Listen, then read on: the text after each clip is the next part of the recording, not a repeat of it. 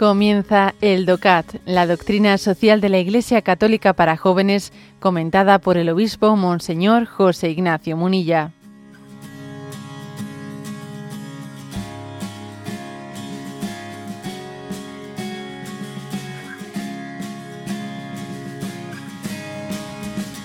Punto 123. ¿Qué es el matrimonio? El matrimonio es la comunidad entre un hombre y una mujer. Característica esencial del matrimonio es que el marido y la mujer se prometan amarse mutuamente, sin condiciones, guardarse fidelidad y aceptar sin reservas los hijos que Dios les dé. Otro rasgo característico del matrimonio es su indisolubilidad los cónyuges deben amarse y respetarse durante toda su vida y permanecer juntos y apoyarse en todas las circunstancias de su existencia, en la prosperidad y en la adversidad, en la salud y en la enfermedad, como se han prometido el día de su boda.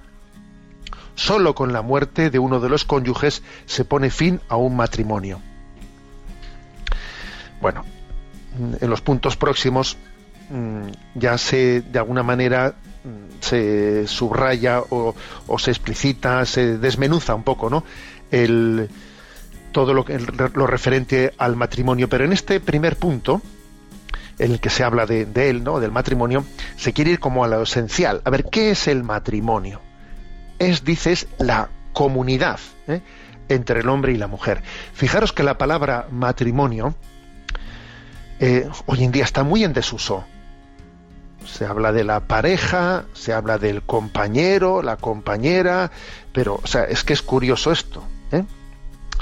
Eh, el hecho de que se pretenda sustituir la palabra matrimonio por compañero, pareja, o sea, eh, no es algo trivial, es algo muy significativo.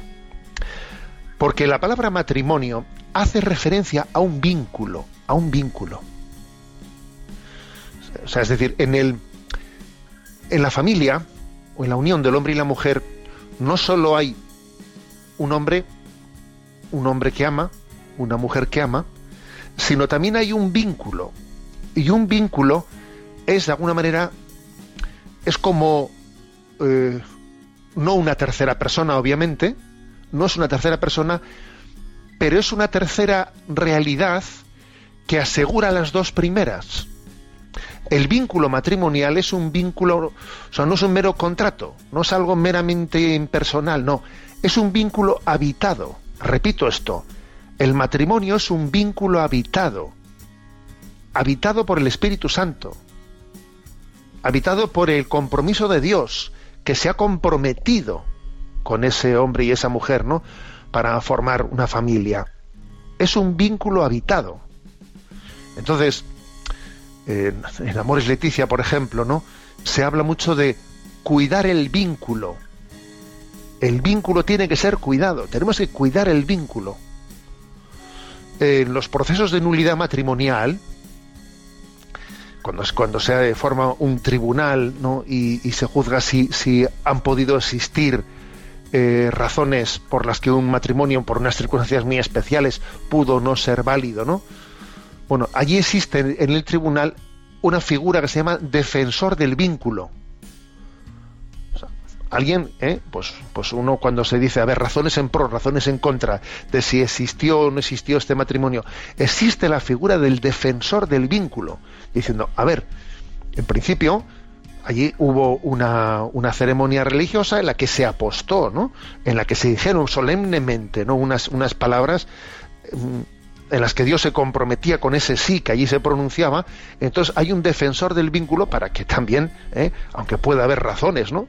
Por, por, las que un matrimonio pudo ser nulo, pues porque por la por la incapacidad psicológica de ello o porque no existía la libertad mínima porque estaba siendo obligado, cosas por el estilo, pero en principio hay que explorar hasta el final la existencia, o sea, de ese vínculo, es un vínculo habitado. Nosotros eh, esto es algo que no nos damos cuenta. Chesterton, con su intuición tan profunda, él dijo una expresión que, se ha hecho un clásico, ¿no? Que yo suelo repetir mucho, y es la siguiente, ¿no? Que no solo es, no solo es el amor el que salva el matrimonio, sino que también es el matrimonio el que salva el amor. A ver, es el matrimonio también el que salva el amor, ¿eh? No solo el amor el que salva el matrimonio, porque, a ver, pues porque hay momentos en los que cuando ese amor tiene momentos de crisis, momentos de dificultad, es el matrimonio el que salva el amor, el que nos recuerda nuestro compromiso tomado ante Dios, el que nos llama a la conversión, el que nos llama a la purificación. El matrimonio salva el amor, no solo el amor salva el matrimonio.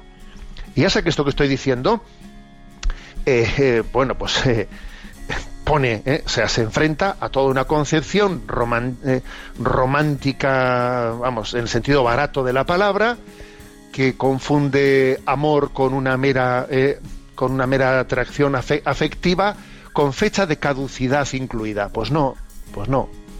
O sea, Dios se ha comprometido a amar para siempre ese vínculo habitado, ese sello de Dios, porque el matrimonio es sello de Dios, diciendo tú sois el uno para, eh, para el otro para siempre. Ese sello de Dios nos recuerda que el amor matrimonial es una participación del amor de Dios y el amor de Dios es para siempre, para siempre, ¿no? Por eso esa expresión de Chesterton es, vamos, maravillosa. No solo es el amor el que salva el matrimonio, también el matrimonio es el que salva el amor.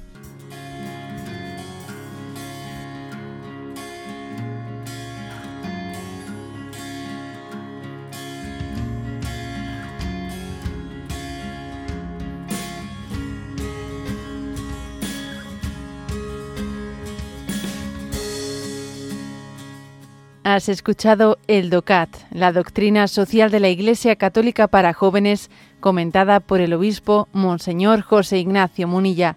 Encuentra todos los audios en radiomaria.es.